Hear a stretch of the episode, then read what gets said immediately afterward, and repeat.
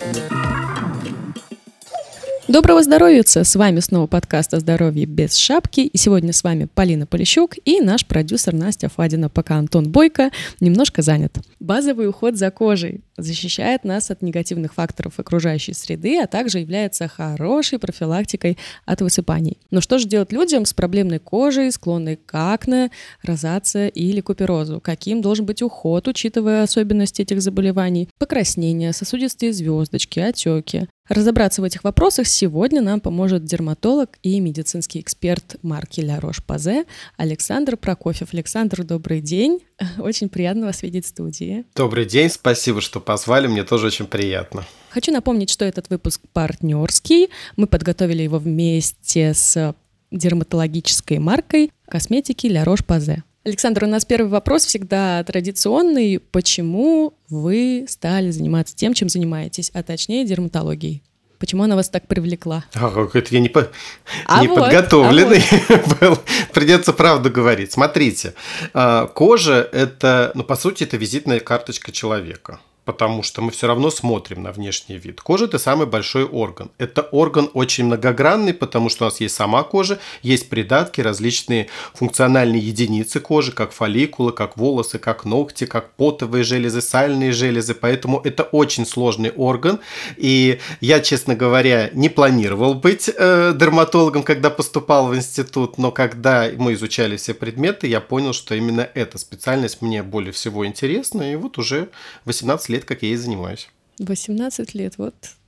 А, я думаю, вашей коже тоже повезло, наверное, что вы дерматолог. Супер. Тогда начнем, наверное, с купероза. Я думаю, до сих пор очень многие люди не знают, что такое купероз, и тем более, что у них, возможно, купероз. Вот расскажите, пожалуйста, как он проявляется и почему возникает, если коротко. Ну, по сути, купероз – это не медицинский термин, такой обывательский. Мы называем это телеангиэктазией, то есть э, слегка расширенные сосуды, видимые сосуды на коже лица, как правило. Да? Это вот самое неприятное, некая генетическая предрасположенность у людей. То есть очень близко расположенные сосуды. И давайте вспомним, наверное, у каждого в классе был кто-то э, из друзей, э, кто при вызове к доске резко краснел. Вот такое пунцовое личко. Эритема волнения возникала, то есть вот это красное лицо. То есть вот у таких людей как раз э, чаще всего и бывает, потому что у них так вот кожа предуготовлена. Такими же негативными факторами, которые к этому могут привести, это неблагоприятные окружающие там природные факторы. Это, допустим, северная часть вот Европы,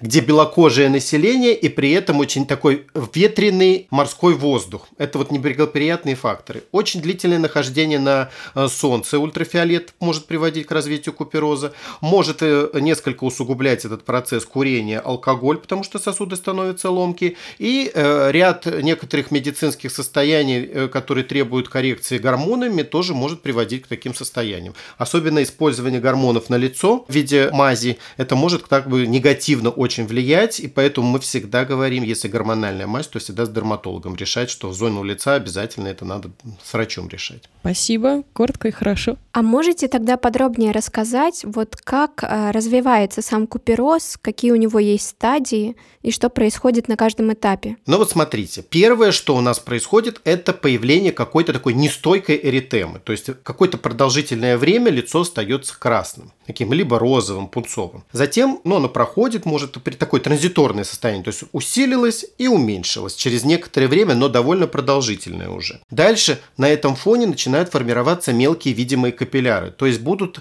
по сути, э, видимые э, в разных местах сосудики. Сперва это не очень заметно, потом становится более выражено, потом формируется более стойкая эритема, когда вот это состояние красноты может быть часами, а иногда бывает э, так, что оно может быть вообще не проходить уже, тогда это уже при, при розации, да, при болезни, стойкая эритема. И затем это формируется по всем сосудам, ну, по всем, допустим, щекам, это будет такая разлетая сеть прям сосудов, которая просто видна невооруженным глазом. То есть это динамика состояния, которая постепенно-постепенно формируется усугубляется со временем, если с этим ничего не делать. Угу. А правда ли, что если за кожей с куперозом, так называемым, не ухаживать правильно, то она будет быстрее стареть? Или все-таки это миф? Вы знаете, конечно, это не первый фактор, который влияет на старение, прям так говорить, что прям постареет кожа от купероза, но, наверное, просто все любые пигментные пятна, вот эти вот какие-то пятнистые изменения на коже, они, в принципе, добавляют какого-то определенного возраста, но что может происходить? Усиливаться потеря влаги из кожи за счет того, что расширены капилляры, а увлажненная кожа, она более молодая, она более спокойная, более качественная, поэтому если у нас очень выраженный купероз, то кожа за счет того, что она более сухая, может происходить уже вот эти повреждения коллагена, коллагена, и тогда усилится несколько процесс старения. Ну, конечно, говорить о том, что это прям ведущая причина, нет. Я просто еще хотела уточнить, а почему влага теряется быстрее, если вот кожа с куперозом? Горячая кожа становится?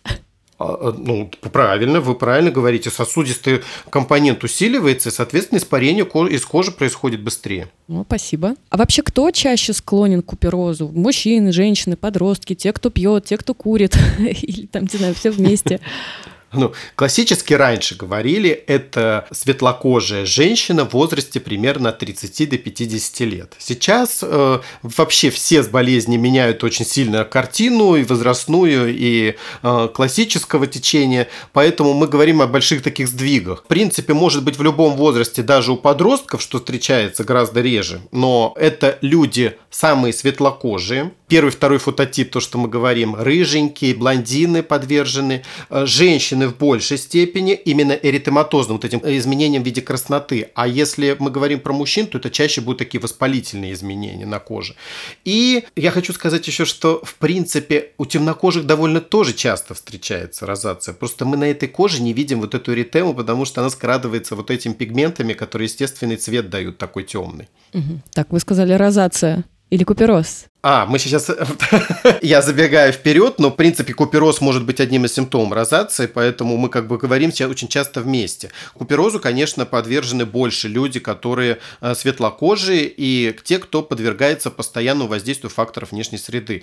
Продавцы на открытом воздухе, там, крановщики какие-нибудь, в общем, тот, кто, допустим, работает в горячих цехах, и лицо э, постоянно над э, плитой, допустим, находится, очень греет. Это все способствует развитию расширение сосудов и появление купероза. То есть мы выяснили, что купероз — это все таки чаще генетическая да, предрасположенность, но какие-то вредные факторы окружающей среды, они тоже могут быть триггерами да, появления этого заболевания. Правильно. И как триггерами, и так усугубляющими факторами, да. Скажите, а питание, оно также может как-то влиять на появление покраснений, вот видимых проявлений? К Насте хотела добавить, я еще почему на алкоголе так акцентировала внимание, просто у меня сложилось впечатление, что вот люди, которые любят так сказать, принять на грудь как следует, вот у них э, частенечко так э, выступает, особенно у тех, кто это практикует регулярно. Может, мне кажется, конечно. Вот это тоже, это не совсем питание, Не совсем. Ну, как бы, не, ну почему? Для некоторых и питание. У меня был пациент, которого я спрашиваю как-то, вы как злоупотребляете алкоголь? Нет, я как все. Я говорю, а как все? Ну, как стакан водки ежедневно. Говорит, ну, понимаете, вот, да, у всех стереотип свой, как бы, как его использовать, и чем питаться. Но смотрите, если прям опять грешить на пищу, то, наверное, не надо демонизировать сразу всю пищу и говорить о том, что от этого будет. Но, действительно, есть любители очень горячей пищи. Что бывает? Лицо же краснеет алкоголь, лицо краснеет. Мы только вот один из, из пусковых механизмов, вот это эритема, покраснение. Поэтому острое, очень горячее и алкоголь – это то, что может провоцировать как фактор, который усугубляет или способствует появлению, да. Сейчас наверну борща горячего с водочкой, и будет у меня купероз. Возможно. А может ли беременность или период предменопаузы спровоцировать тоже появление купероза. Да, очень часто именно сосудистые изменения происходят. И вот, вот когда я говорил про, а, допустим, про женщин там вот это вот в возрасте 30-50 лет, особенно вот как раз предменопаузальный возраст, когда идет гормональная перестройка, это сказывается на сосудах, и они могут стать более ломкими. Во время беременности тоже такое происходит, и даже женщины отмечают, что и на теле появляются изменения в виде сосудистых ну, определенных, потому что сами эстрогены, они способствуют тоже расширению сосудов. И вот такие состояния, которые, допустим, при беременности могут быть, они некоторые могут э, улучшаться после разрешения беременности, да, после родов кожа восстанавливается постепенно и может некоторые вещи даже пройти, поэтому не надо так иногда прям гнаться, я только родила, мне уже все можно какие-то процедуры делать, побежала быстрее. Иногда может терпение и может все уменьшиться. Слушайте, вот еще такой э, уточняющий момент. У нас есть э, вопрос, собственно, как лечится купероз, но я что хочу уточнить. Я так понимаю, что это все-таки такие видимые проявления на коже, которые как-то глобально не влияют на состояние человека. И, наверное, некорректно называть это заболеванием, да, которое вот надо прям лечить. Это скорее состояние, которое можно корректировать. Я правильно понимаю или не совсем?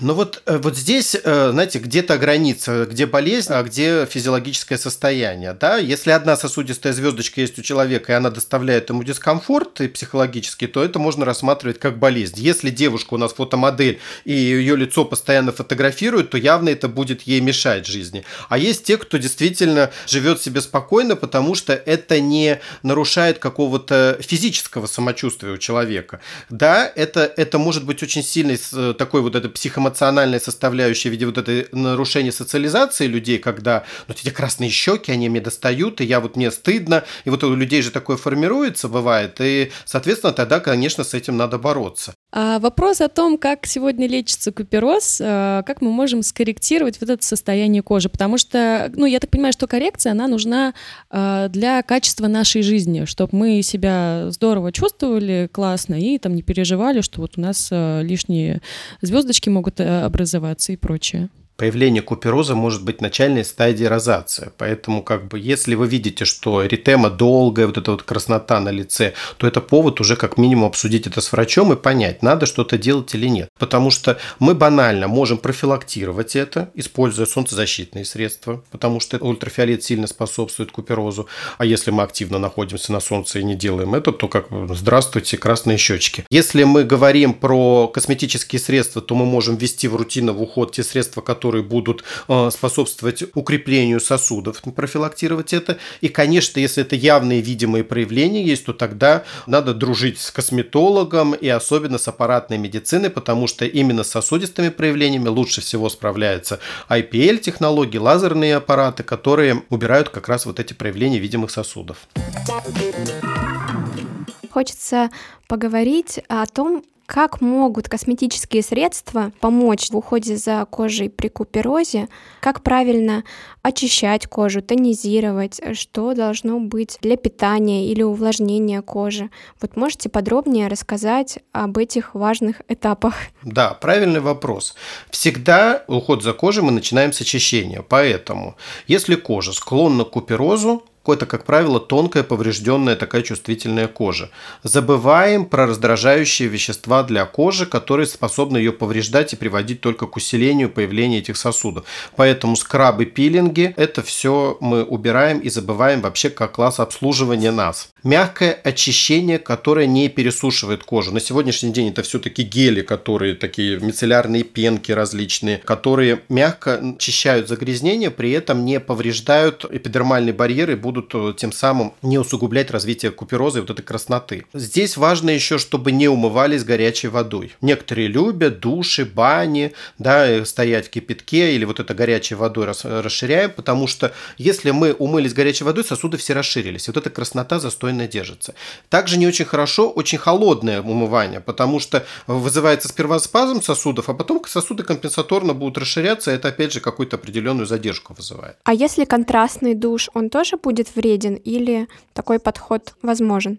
А вы знаете, если уже появилось, то это не очень хорошо, потому что мы как раз воздействуем на сосуды. Если это профилактика, когда этих проявлений нету, то тогда это может быть. А конкретные ситуации, знаете, сказать сразу всем нельзя или можно, это все равно надо, надо все-таки видеть клиническую ситуацию, с какой обращается пациент, потому что мы все-таки говорим, да, у кого-то одна сосудистая звездочка, а у кого-то их много быть, и поэтому разные воздействия могут быть. Техники массажа, самомассажа лица тоже не надо использовать, потому что мы повреждаем, растираем растираем сосуды, поэтому всегда обсудить, потому что может быть только увеличение от массажей. А, вот когда мы говорим на сегодняшний день, что этап тонизации не самый обязательный, если мы используем современные очищающие средства, которые не повреждают там гидролипидную мантию, то вот э, пациентам, у кого есть у людей склонность к куперозу, я бы, может быть, и рекомендовал какой-нибудь очищающий, вернее, увлажняющий тоник, а, потому что мы тем самым поддерживаем такую увлажненность кожи, и то, что мы говорили, кожа иссушается, вот этот фактор мы можем убрать. И этапом нанесения на кожу нужно средства использовать. Я как дерматолог, конечно, буду топить за средства аптечных марок, э, потому что э, мы все-таки назначаем, исходя из клинических ситуаций. Эти марки разрабатываются, исходя из потребностей дерматологических, и поэтому есть гаммы средств для э, кожи, склонной к покраснению, например, гамма средств Розельяк, который будет содержать вещества, которые укрепляют сосудистую стенку и способствуют до, уменьшению вот этих появлений покраснений. Поэтому такую гамму средств можно использовать. Там в ингредиентах будут всегда у нас какие-то антиоксиданты. Это могут быть витамин С, классический, который на сосудистой стенке действует, и неоцинамид, и алантаин, который успокаивает кожу, и различные растительные экстракты, которые будут как раз тоже укреплять стенку сосудов. Все это может быть использовано в качестве лечебно-профилактических процедур. И последний обязательный штрих – это, конечно же, э, фотозащита. Обязательно, если кожа склонна к куперозу, мы говорим про фотозащиту. Если мы говорим про э, макияж, да, вот про девушек, все-таки они используют это регулярно, то у нас есть э, все-таки средства, которые немножечко могут маскировать, они такие зеленцой бывают, если выраженная краснота, чтобы как раз нейтрализовать вот этот оттенок. Такие средства могут использоваться, почему нет? И часто даже есть микс средств, которые содержат и ингредиенты тонирующие, фотозащитные, и те, которые будут действовать на сосудистую стенку. Все-таки мы говорим многозадачность сейчас, да, в рутине делал иногда вот это послойный макияж долго, лучше одно какое-то многофункциональное средство нанести и вперед на работу по делам. А я правильно понимаю, что вот если уже проявления купероза, они такие прям ух, то нужно уже обращаться все-таки к аппаратной косметологии, нежели думать, что уход все поправит. И уход больше направлен на предотвращение или уменьшение проявлений, если ну, их не очень много. Правильно я понимаю? Полина, все правильно, правильно, правильно. Если действительно очень красное лицо, то э, не надо уповать. И, знаете, а потом возникает такой, я ваш крем купила, а толку от него нет никакого вот это вот. Ну, то есть ты же должен понимать ту клиническую ситуацию. Понятное дело, если у тебя очень выраженные сосуды, то ну никакой крем не уберет. Поэтому, конечно, нужны методики несколько более э, серьезного воздействия. Но если замечаете, что краснеете, лучше, так сказать, действовать э, превентивно. Вот и все. Конечно. Профилактика всегда лучшее лечение. Поэтому об этом и говорим. И тот же уход – это профилактика. Кожа склонна к этому. Профилактируйте. Фотозащита и косметика специально от покраснений. Все. Да, ну вот, кстати, на фотозащиту, вот это у меня прям больной вопрос, знаете, я стала такой э, занудой, особенно когда общаюсь с друзьями, э, как говорят, душнила, вот, я говорю все время, ну мажься, ну пожалуйста, ну лицо хотя бы намажь там, ну вот любишь ты загорать, намажь хотя бы лицо. Каждый раз говоришь, нет, я хочу загореть. В итоге человек красный, как рак, лицо красное, как будто вот только что из э, кипятка вылез, и вот прям обидно, обидно становится, понимаете? Я всегда, когда с пациентами разговариваю на эту тему, я, я всегда задаю вопрос, а вы додумывали, что такое загар? Вот э, можете дать определение, что такое загар? И все начинают тушеваться, там типа, ну это красивая кожа. Я говорю, нет. Загар – это защитная реакция организма на воздействие ультрафиолета. То есть, если у вас возник загар, вы создали такие условия для кожи, что ей пришлось выработать его, чтобы защитить вас. Поэтому помните об этом. И вот это выраженное покраснение, которое возникает, ожог, по сути, первой степени, это как раз э, способствует и фотоканцерогенезу, некрасивое страшное слово, которое, грубо говоря, повышает риски кожной онкологии ну, чем можно там больше, больше мотивировать. Поэтому страны, где иммигрантское население, Южноафриканская республика, Новая Зеландия, Австралия, где э, иммигрантов очень много, белокожих из Англии и Ирландии приехали, там один из самых высоких уровней заболеваемости кожными раками. А солнце там ого-го какое.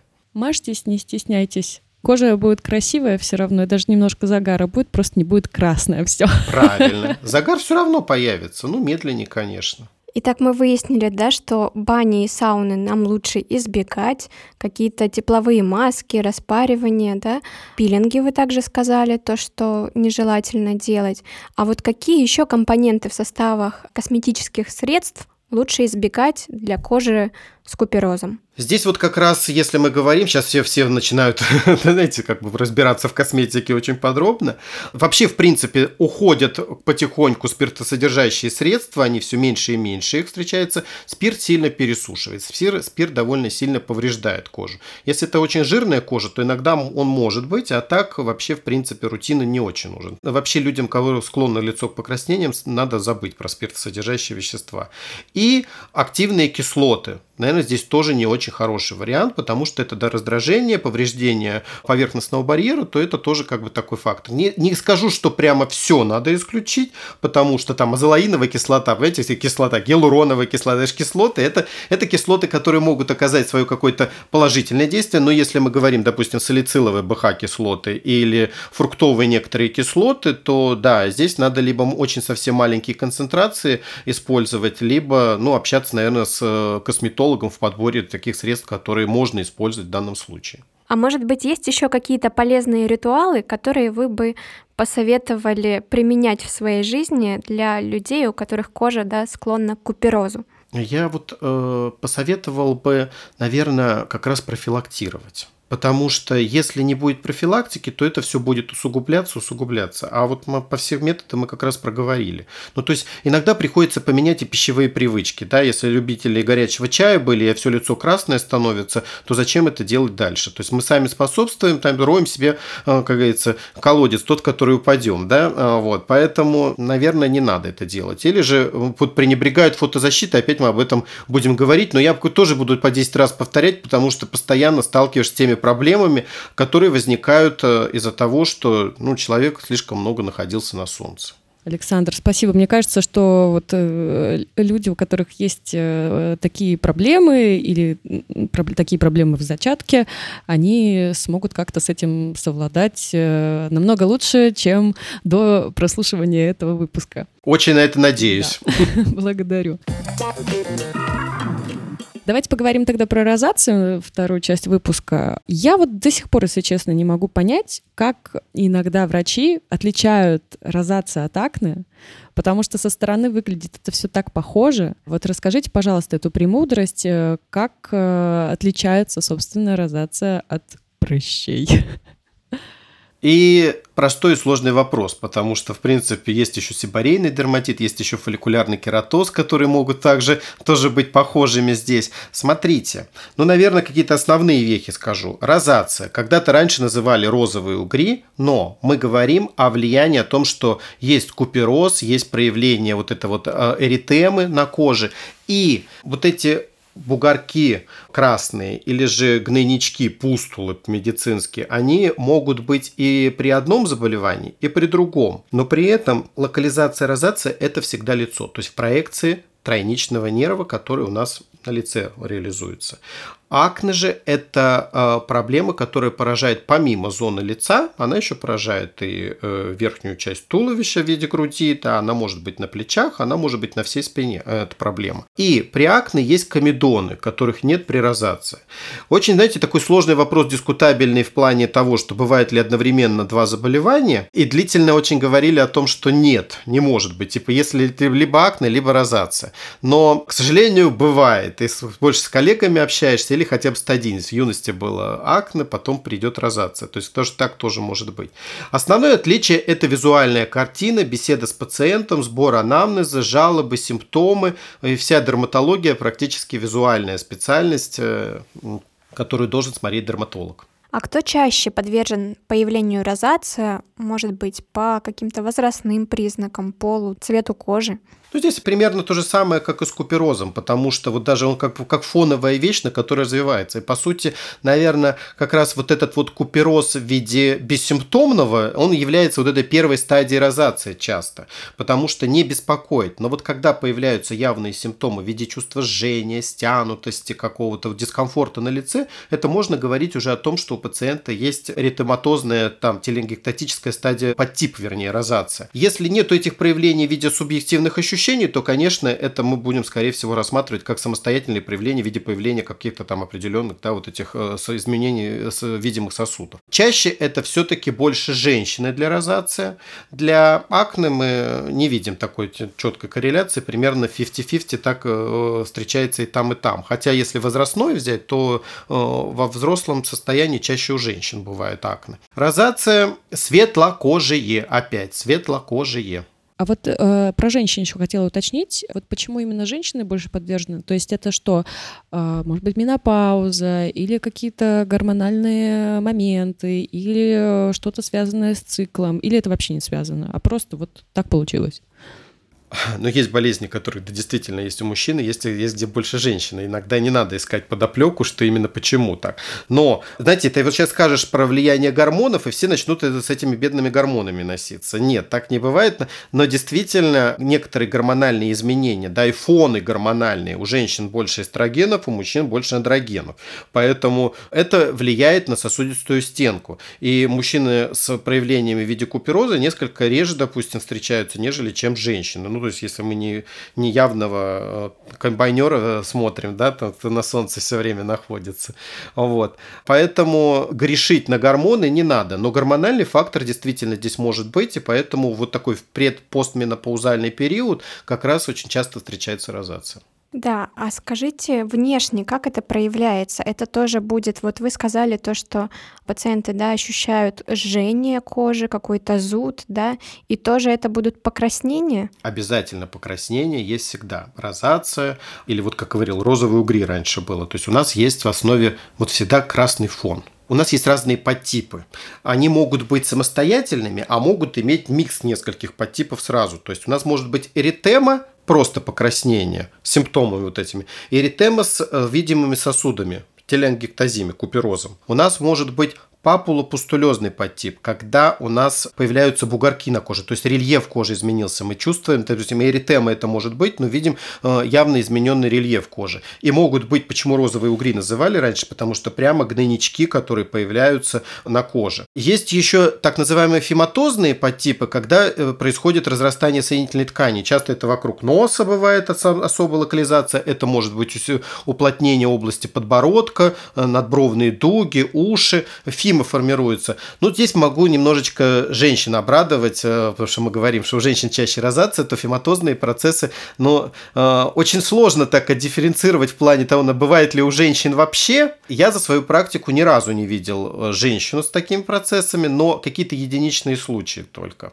Это все-таки прерогатива мужчины, таких изменений. Поэтому иногда говорят, вот этот алкоголик с большим носом, это бывает вообще человек не пьет, а вот такая розация у него не очень приятная. Но это можно лечить. Это, это утешает. Я еще что хотела уточнить. Мы всегда стараемся в наших выпусках быть э, ближе к людям и прекрасно знаем э, различные человеческие грешки, потому что сами им подвержены. Вот смотрите, акне и розация, да, вот как отличить? Вот человека есть, могут быть проявления акне, могут быть проявления розации. У меня из вашего э, монолога сложилось впечатление, что розация — это то, что не хочется пойти и выдавить. Но, возможно, я опять же не права. Но складывается такая картинка в голове голове. Ну, при акне э, действительно бывают такие прыщи, которые давят. А при розации это все-таки определенный такой серьезный подтип. Там тоже возникают нынички, которые можно иногда погрешить и повыдавливать. Э, но кожа, наверное, более воспаленная, и это делать не захочется. Ну, мне так кажется. Хотя при акне, знаете, это комедоны, вот эти черные пресловутые точки, вот они сильно отличают. Но при розации комедонов не бывает. И при розации кожа больше склонна к сухости. Почему мы говорим, что часто вот эти не коррелируют вместе. А при акне это все-таки кожа жирная. Вот так вот. Ну, я думаю, это будет полезно для слушателей. Очень интересно узнать, вот есть ли та самая взаимосвязь между заболеваниями желудочно-кишечного тракта да, и появлением розации. Значит, э, есть очень такое же большое желание всех пациентов найти причину, ее там полечить, и все пройдет. И действительно, когда лечат какую-нибудь там язвенную болезнь желудка и дают антибиотики, да, при там, лечении хеликобактера, то мы видим улучшение со стороны розации, даже со стороны акне, если есть параллельно. Поэтому все увязывают, а, вот проблема с желудком, проблема с кишечником, здравствуйте, вот, вот поэтому надо лечить. Но мы в этих схемах лечения используем противовоспалительные вещества. А противовоспалительные вещества, они воздействовать будут на любой фактор воспаления, поэтому явно получим улучшение, а при отмене получим опять э, ухудшение. В основе розации идет ангионевроз в зоне тройничного нерва. То есть у нас есть неврологическая реакция, когда способствует расширению сосуда.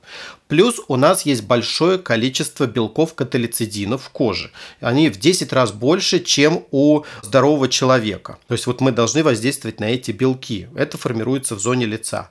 Эти белки повышают уровень протеаз, ферментов воспалительных, в 10 тысяч раз. Поэтому и формируется то воспаление. Понимаете, вот эти вот процессы, почему и надо воздействовать.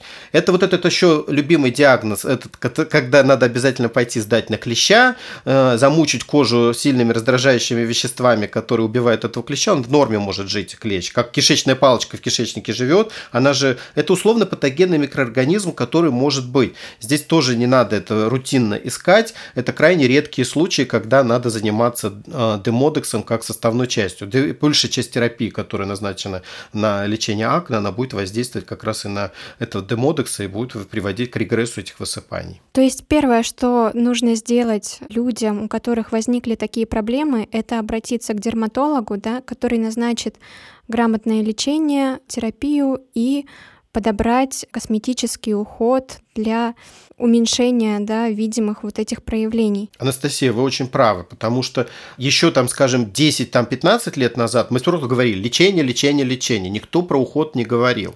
Но дело в том, что часть препаратов, она тоже может вызывать некоторый дискомфорт. Мы вроде как бы пытаемся лечить и решить проблему, но э, вещества, они могут вызывать дискомфорт какой-то, и именно вот эта адъювантная терапия в виде косметического правильного ухода, она позволяет даже пациенту провести полностью ту терапию, терапию в том объеме, в котором необходимо. Потому что иногда начинают бросать. Потому что если мажутся условно, ну извините, там зелаиновой кислотой, она, она сушит кожу. И человек, когда пересушил кожу, ему не хочется мазать. И если ты не увлажняешь адекватно, неправильно очищаешь, то тогда как раз и приверженность лечению падает. И какие-то вот эти дебильные доктора, которые назначают все одно и то же, только хуже становится. И это очень важный момент.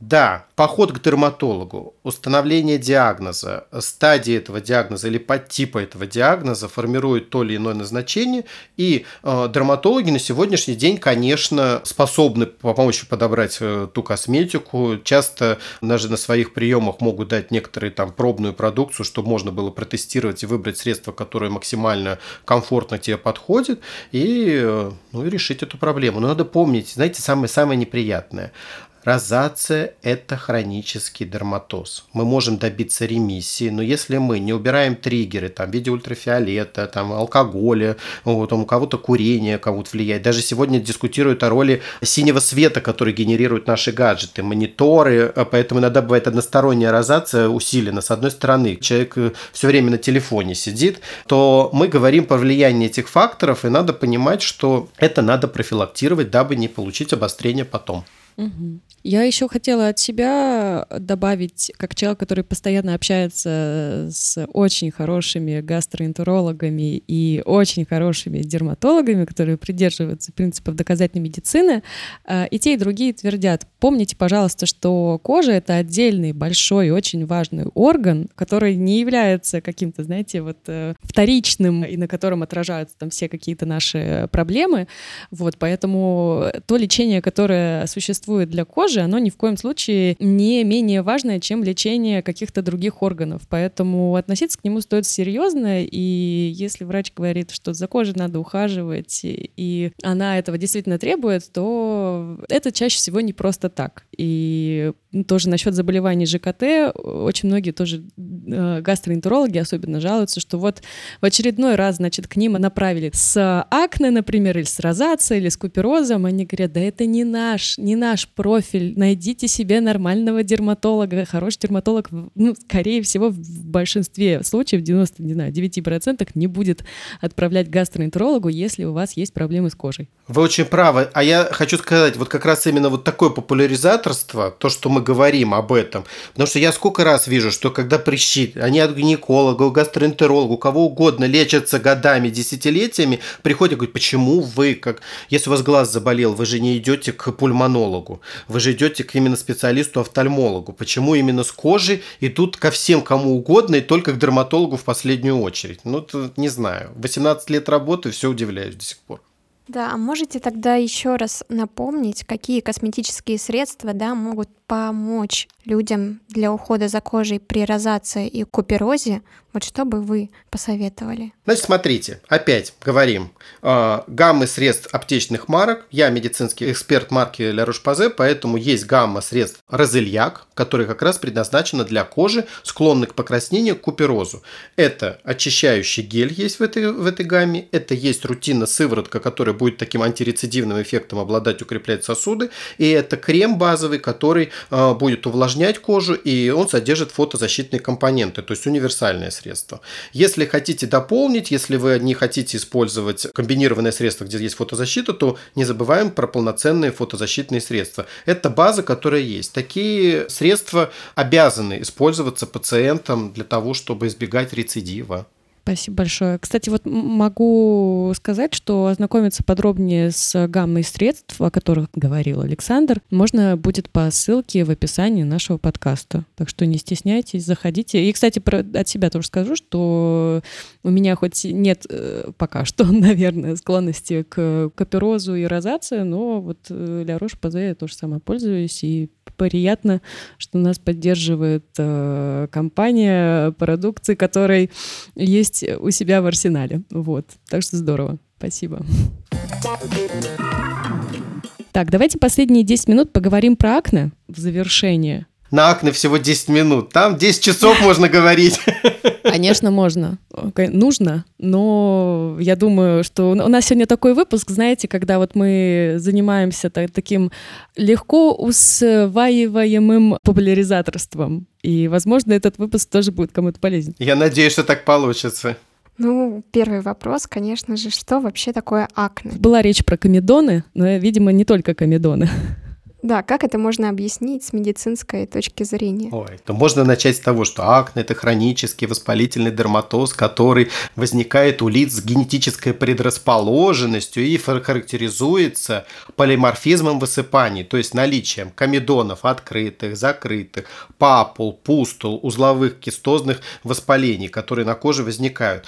Эти элементы могут быть в так называемых сибарейных зонах, зонах с повышенным салообразованием, зонах, где есть фолликул, фолликулы там третьего типа. Фолликулы первого типа – это длинные волосы на голове, фолликулы второго типа – пушковые волосы, фолликулы третьего типа, где волосок в зачаточном состоянии сидит внутри кожи. Вот у нас при акне воспаляются вот эти фолликулы, то есть там волос мы не видим, но в структуре всегда есть сальная железа. При акне у нас поражаются такие э, фолликулы. Есть генетическая предрасположенность, то есть у нас есть рецепторный аппарат, который есть на клетках э, сальной железы, и э, рецепторы эти реагируют на различные раздражители, которые приводят как раз к формированию э, акне. Что у нас есть? У нас избыточное салообразование. И некоторые пациенты говорят, а у меня кожа не жирная. А почему так происходит?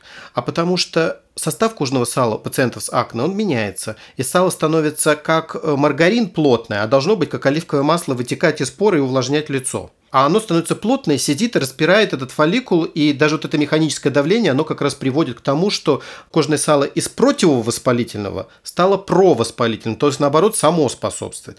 У нас есть гиперкератоз, то есть вот этот верхний слой слущивается, это опять привет загар, загар смывается же, да, почему? Потому что верхний слой кожи все время обновляется, ну так, чтобы людям было понятно. И вот эти клеточки кожи, когда отваливаются, они могут закупоривать как раз устье сальных волосяных фолликулов.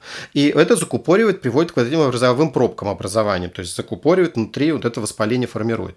У нас есть избыточная колонизация или сейчас дисбаланс микробиома этой кутибактерии акне, как э, по аналогии с ковидом, чтобы было опять понятно, были омикрон, дельта, эти вирусы, да, по сути вирус один подвиды, так и кутибактерии имеет свои подтипы, которые отвечать могут за то, что будут комедоны или за то, что будут сильные воспаления. И это, на это тоже мы должны воздействовать, пытаться э, для того, чтобы скорректировать эту проблему.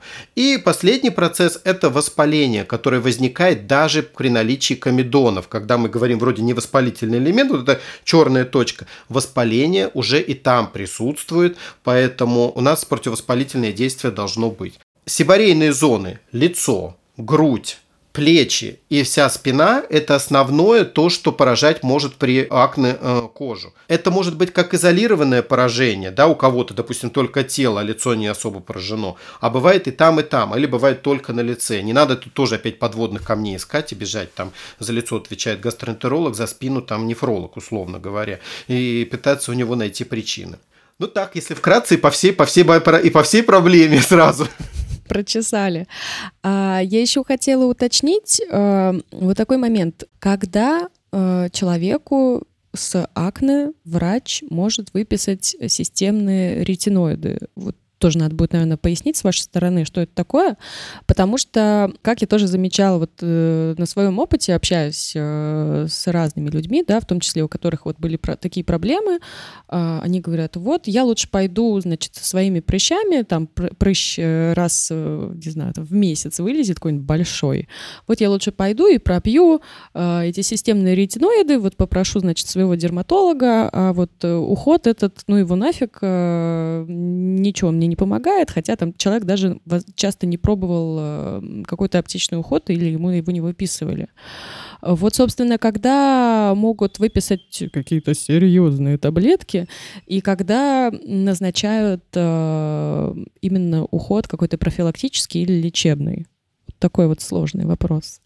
Касаемо системных ретиноидов. Всегда теперь еще всем говорю. Нету Почему-то вокруг них больше всего мифа, ядовитые таблетки, печень отвалится и прочее, рожать нельзя всю жизнь.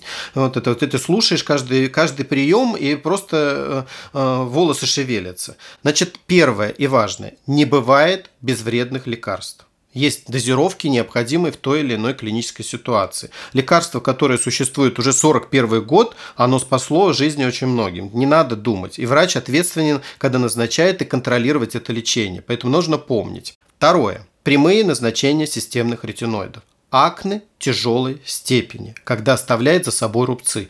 Ни один другой метод нормально так не справится, поэтому не надо ждать, когда у тебя будет 150 миллионов рубцов, с которыми ты будешь потом пытаться бороться, а бороться с ними уже практически э, так, чтобы вернуть прям кожу назад, невозможно. У кого есть шрамы, тут знает, они на всю жизнь остаются. Поэтому это прямое назначение. Второе. Это акне очень распространенное. То есть, если у нас не только зона лица, но есть еще поражение туловища, то надо всегда думать уже о системной терапии, потому что намазать все, особенно если это спина, где ты не достаешь, не контролируешь, это очень сложно. Это не всегда это прям нужно, бывает и можно обойтись и наружными средствами, но здесь это как раз вот вопрос клинической ситуации решения с пациентом.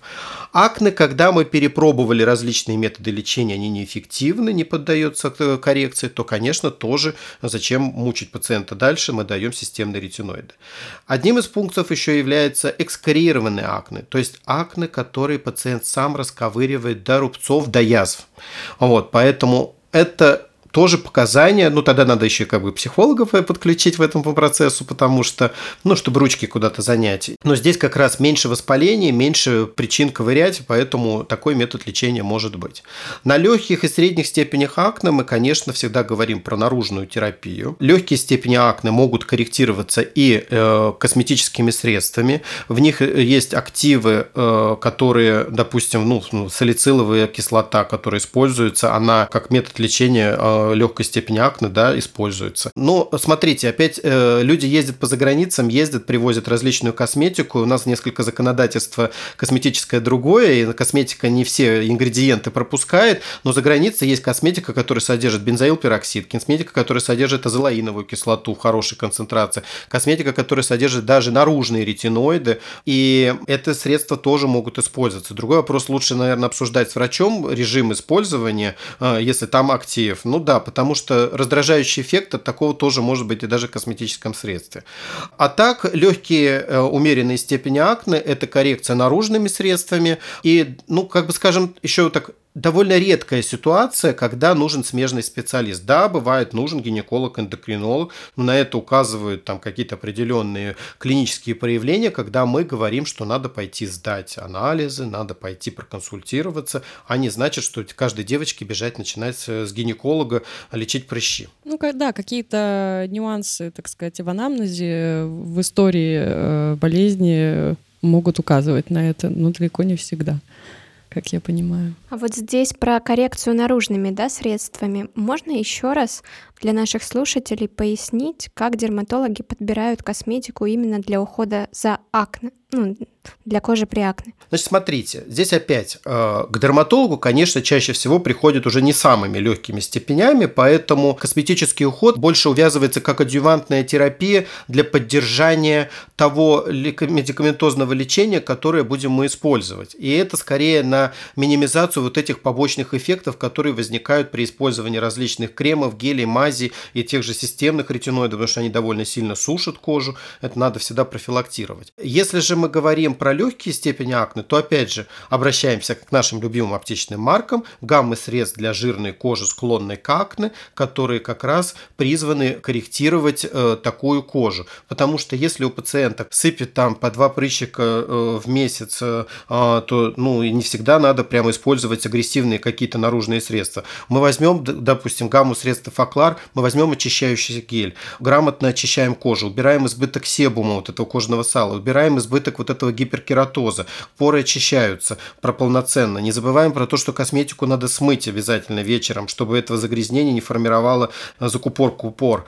Если же про рутинный уход, то кремы, которые как раз обладают каким-то таким себорегулирующим противовоспалительным действием, ну, Эфоклар Дуо Плюс, крем, который может бороться как раз с минимальными какими-то такими проявлениями и помочь как раз корректировать эту проблему. Если же мы говорим о том, что это будет уход в рамках э, использования лекарственных препаратов, то скорее это будут вот гамма-средства H изобиом. То есть это будет гель, крем, который убирает э, вот эти проявления сухости даже на стадии умывания, и э, корректирующий крем, который будет убирать вот эту сухость э, кожи, которая возникает в результате вот этого приема системной терапии. Да, но опять же, Александр, я еще раз э, добавлю к вашим словам то, что лучше всего все эти гаммы средств, конечно, подобрать вместе с врачом-дерматологом, потому что практически всегда пациенты не могут себе правильно поставить диагноз, потому что есть куча нюансов, и как бы на, на то нужны врачи. Полина, вы живете в идеальном мире, наверное, с розовыми единорогами. Нет, мы, нет, мы, нет. Мы, мы как раз живем реалисты, и чаще всего как раз все пойдут куда-нибудь к подружке, к соседке, к э, какому-нибудь консультанту, к блогеру, где это можно почитать, и так происходит. И даже, знаете, как бы я вам хочу сказать, вот про системные ретиноиды коснулись, вот пролечишь одного, и пошел это сарафанное радио, они уже не боятся назначать, потому что, ну, она же пила, у нее все было окей, а вот пока никого рядом в окружении нету, то вот эти мифы все засоряют очень сильно мозги и мешают назначить эту терапию иногда. Сидишь, больше борешься за то, что объясняешь, почему вам это надо. Ну, в таком случае желаю нашим слушателям найти врача такого, как Александр, и дальше уже будет намного проще. Вот. И, сарафанное радио тоже будет хорошо работать в лучшем его проявлении. И заключительный вопрос. Вот, собственно, в каких случаях нужна помощь косметолога? Потому что очень часто, опять же, э, слушателям это будет знакомо, что вот наши знакомые, друзья, подруги ходят к косметологам как э, на работу на те же самые чистки, там ультразвуковые, ручные, какие-то еще. И то ты слышишь, что это вот то, то ли необходимость, то не панацея, и непонятно, как, как понять-то, нужно вообще все это или нет. Э, можете просветить, пожалуйста?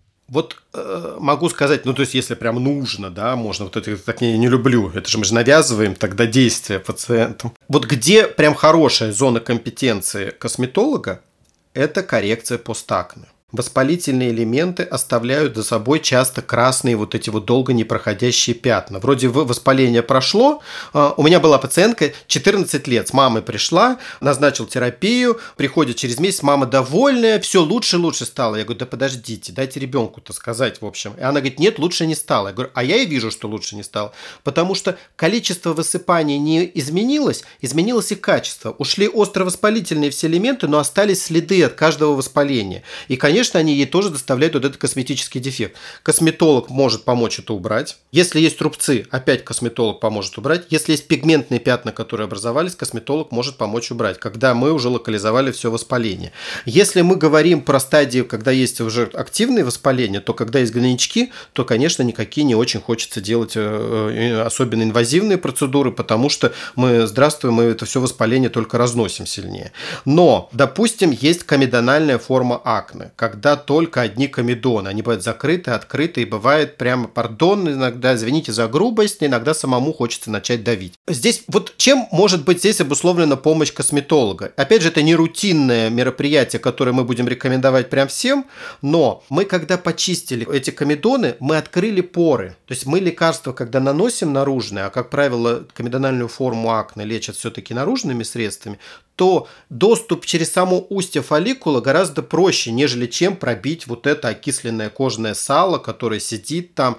Поэтому здесь может быть на этапе подготовки к лечению даже вот это вот э, какая-то чистка может быть использоваться. Но говорить о том, что оно рутинно всем космет... Э, нужен прям косметолог, нет. Но многие косметологи сочетают э, косметологический и дерматологический прием, поэтому они какие-то процедуры делают параллельные с лечением. С нами в начале обсуждения про акне сказали, что в некоторых случаях э, вот это кожное сало, оно вот уплотняется и становится вот таким, как э, маргарин, как, э, не знаю, вот почему это происходит? У одних есть, а у других нет.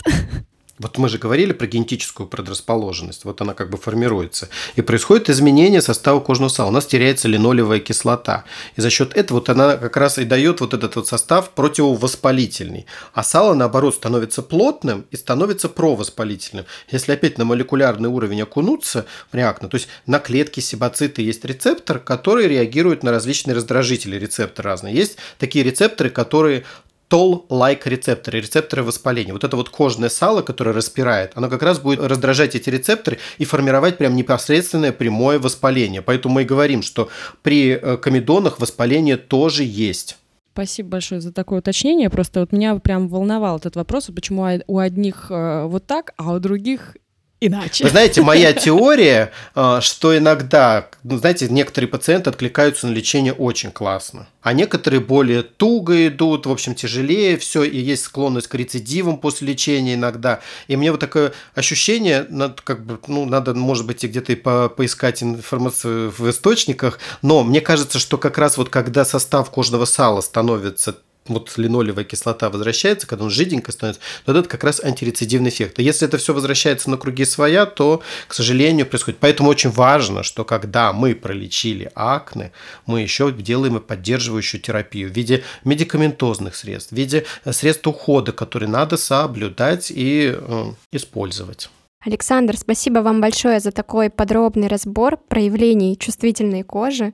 Думаем, что этот выпуск будет очень полезен для наших слушателей. И главное, помните, что высыпание и воспаление на коже могут быть следствием неправильного ухода. И главное, не стесняйтесь обращаться за советом к дерматологу, и пусть ваша кожа будет здоровой. Спасибо большое, что вы меня позвали. И я действительно хочу сказать, вы вряд ли испугаете дерматолога. Приходите, честно рассказывайте про свои проблемы, про психологические проблемы. Тогда будет понятно, над чем мы боремся, и быстрее мы можем можем вам помочь.